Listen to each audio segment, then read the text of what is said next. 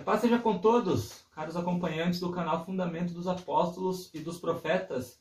Eu, Samuel Cordeiro e o irmão Jefferson estamos aqui para estudarmos fatos históricos relacionados ao derramamento da sexta taça, a sexta né, das últimas pragas do livro do Apocalipse.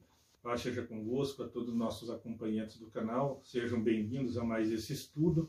Hoje vamos discorrer sobre uma, um rio muito importante nas profecias bíblicas, lembrando que sempre não é aquilo que se fala na profecia bíblica, não é literal, ele é simbólico ou figurado, como você melhor entenda. Então, se tratando de profecia, quando o apóstolo escreveu ali, ele não falou de forma literal, ele falou de forma simbólica ou figurada, lembrando a vocês que naquela época tinha muitas perseguições aos cristãos, então ele teve que escrever esse livro de forma figurada, conforme o Espírito Santo lhe foi falando, ele foi escrevendo e depois veio traduzido para nós no português também de forma figurada. Então não se interpretam as escrituras, principalmente ali a parte profética, como em sentido ali literal. Então, muitos religiosos incorrem nesses erros de hoje, achando que o rio realmente vai secar e vendo até no Google Maps aí que o rio já está praticamente seco, eles ficam apontando aí que a profecia se cumpriu literalmente e não é dessa forma. Então a profecia se, se cumpre simbolicamente. Então vamos aqui explicar a vocês o simbolismo dessa profecia e dar uma breve pincelada naquilo que são os reis do Oriente que vem. E em outro vídeo nós vamos fazer sobre os três espíritos imundos ali que saem sobre toda a terra. Então vamos à leitura bíblica. Apocalipse 16, do verso 12 ao verso 15, e o irmão Jefferson fará a leitura para nós. E o sexto anjo derramou sua taça sobre o grande rio Eufrates, e a sua água secou-se, para que se preparasse o caminho dos reis do Oriente. E da boca do dragão, e da boca da besta, e da boca do falso profeta vi saírem três espíritos imundos, semelhantes a rãs, porque são espírito de demônios e fazem prodígios, os quais vão ao encontro dos reis de todo o mundo para os congregar para a batalha naquele dia do Deus Todo-Poderoso. Eis que venho como um ladrão, bem-aventurado aquele que vigia e guarda suas vestes, para que não ande nu e não sejam e não se vejam as suas vergonhas. E os congregaram num lugar que em hebreu se chama Armagedon. Então esse, é, essa foi a leitura do contexto profético do derramamento da sexta taça. E vale lembrar aqui, como falamos no vídeo anteriormente, cinco primeiros taças, né, com relação ao Império Romano para enfraquecimento desse mesmo. Porém, agora nesta profecia nos traz alguns termos proféticos diferentes que nos dará um cenário para podermos entender o que a profecia está dizendo.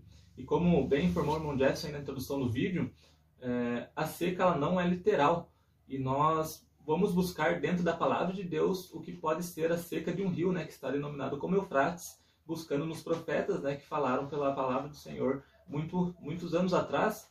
E quando nós fazemos isso, Mundial, nós chegamos a um texto interessante que está em Jeremias 46, verso 7 em diante. Então, Mundial, vamos fazer essa, vamos fazer essa leitura para nossos irmãos. É, Jeremias 46, é, a partir, é, a partir do verso 7, né?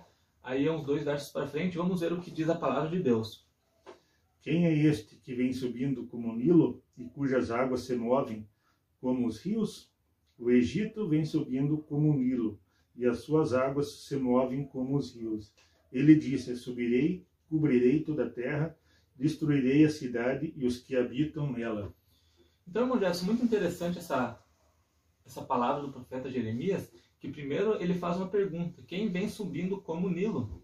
Então, aparentemente, né, irmão ele só usou uma, uma referência figurada de um rio para denominar que alguém vinha muito impactante como esse rio, né, com a força desse rio.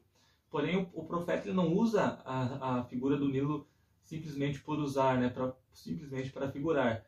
Tanto que Mondiates, no verso, no verso seguinte, ele fala do Egito, que é justamente né, é, conhecido aí por ter em suas terras esse famoso rio Nilo. Então, Jefferson, gostaria que você falasse um pouco para nós sobre esse preceito bíblico que no profeta nos diz né, que um rio, é, fala de um rio, e logo, é, não coincidentemente, mas sim profeticamente, ele detalha justamente a nação que é, possui esse rio, que é o Egito.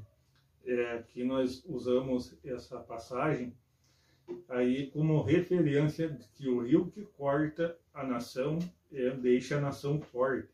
Então, se o rio ali se seca, na profecia ele enfraquece a nação. No caso do Eufrates, ele enfraquece, em profecia, ele enfraquece as nações que são cortadas por ele, as nações que ele banha, como você entenda melhor aí na sua linguagem, mas são as nações que são banhadas por este rio. Então vemos que o rio ali, Eufrates, ele banha três nações, o qual o irmão Samuel vai aqui dar detalhes sobre essas nações. Mas o rio Nilo, ele é um rio que tem a sua foz, ou seja, ele termina no Egito, então deixa ele muito forte, terminando ali no Egito. Ele nasce ali na Etiópia e acaba-se lá no Egito. Então, nós usamos esse texto aqui de Jeremias 46:7 para mostrar a vocês que o rio leva o nome das nações que o banham. Então, até é importante falar aqui para vocês que em Jeremias ele cita o Egito, mas em outras profecias ele cita os etíopes também como parte de um grande exército ali que vai subir ali para as nações. Então tem subir com as nações contra Israel. Então tem outras profecias e tem até vídeos nossos aí no mesmo canal que você vai acompanhar quem são esses povos que subiram. Então é interessante nós fazer esse comentário aqui, lembrando que lá o verso 16 ele fala e os congregaram no lugar que em hebreu se chama Armagedon.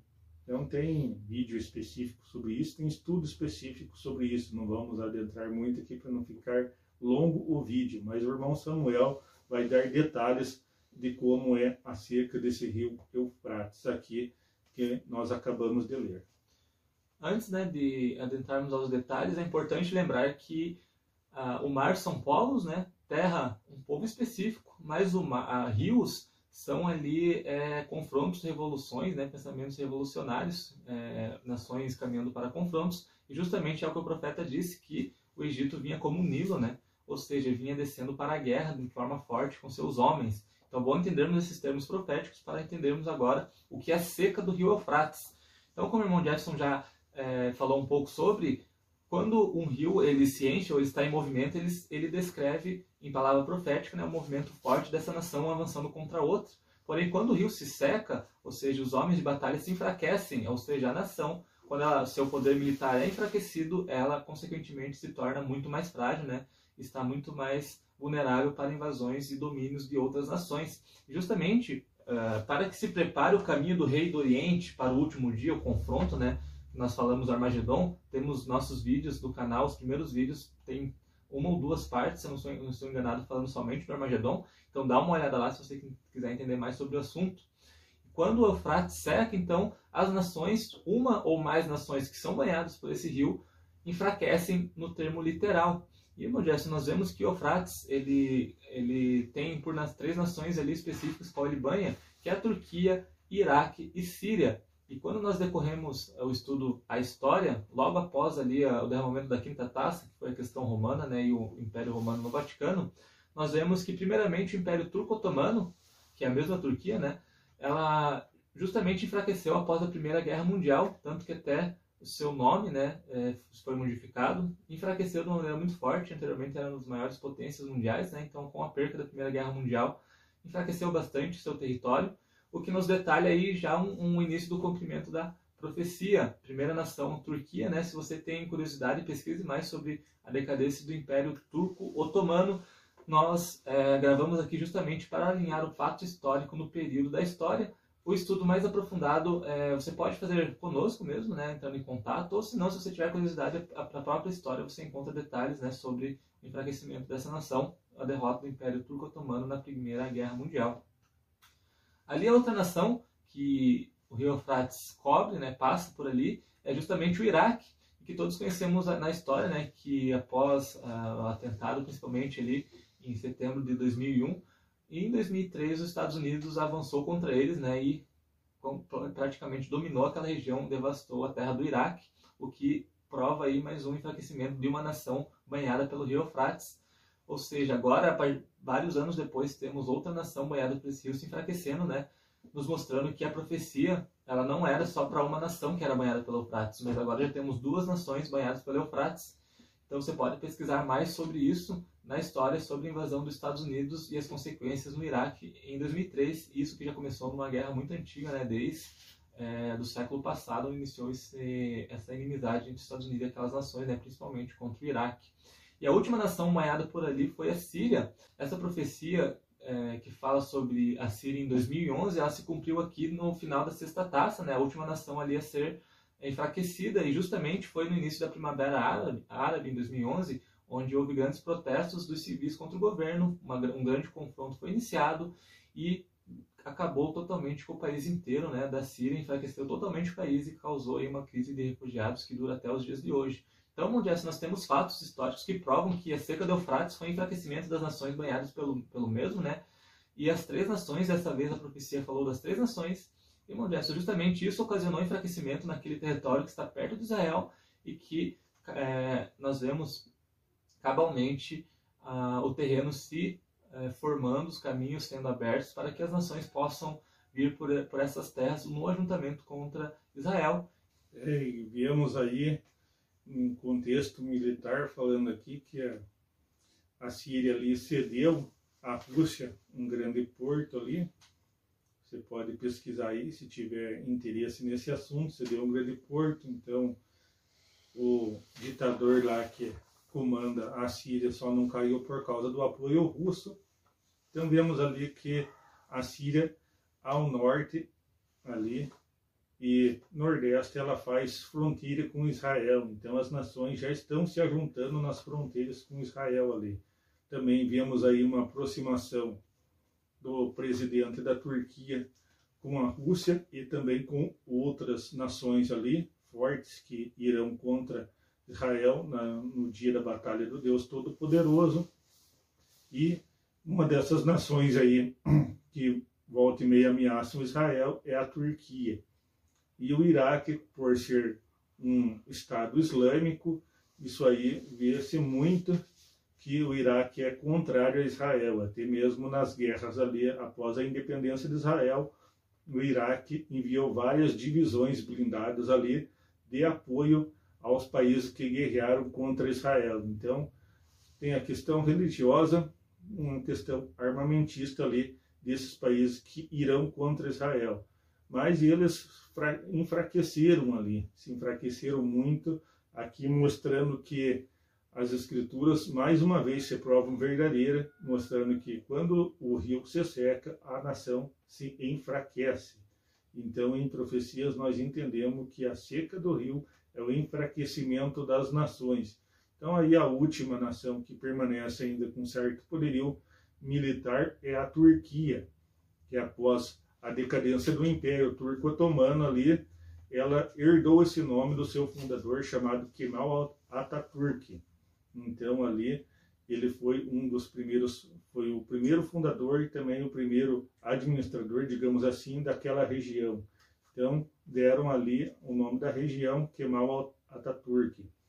Então e eles quando fundaram ali o Império Turco Otomano, eles vieram das das estepes ali da Ásia. Então eles têm muito eles têm muita amizade ali com o Turcomenistão, com o Cazaquistão. Então são irmãos próximos, digamos assim, que são de uma mesma linhagem, de uma mesma família, vindo lá dos tempos de Noé, eles têm irmandade, eles conhecem muito bem sua linhagem, então é importante nós vermos isso.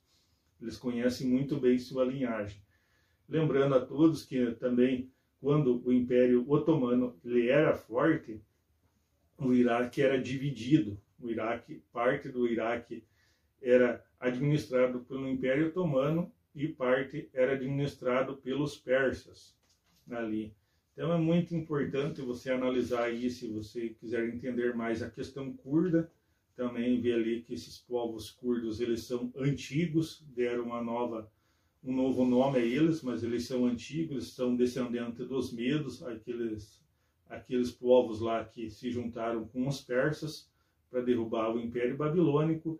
Então tem muita coisa interessante aí, tanto em profecia quanto em história, que é interessantíssimo você estudar. Se você quiser mais informações sobre esse vídeo, aqui sobre o que nós estamos passando de uma forma resumida, mais uma vez eu lhe digo, entre em contato conosco, que teremos o maior prazer em lhe mostrar muito mais detalhes riquíssimos sobre essa profecia e sobre outras profecias.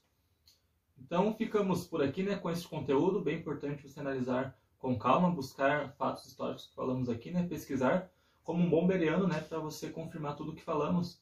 É, lembrando né, que muitas pessoas confundem as sete últimas pragas para nossos dias, estão esperando a primeira ainda, né, por, de, por levar esse nome de últimas, mas é, a primeira já foi derramada há muito tempo, né?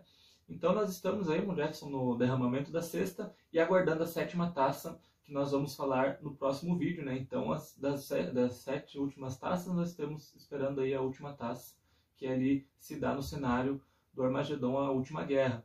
Então, uh, encerramos por aqui o conteúdo, né? Lembrando que nos próximos vídeos vamos, uh, antes da sétima taça, vamos falar um pouco dos três espíritos imundos que vão congregar as nações para o Vale do Armagedon, né? De frente a Israel para o grande dia, né?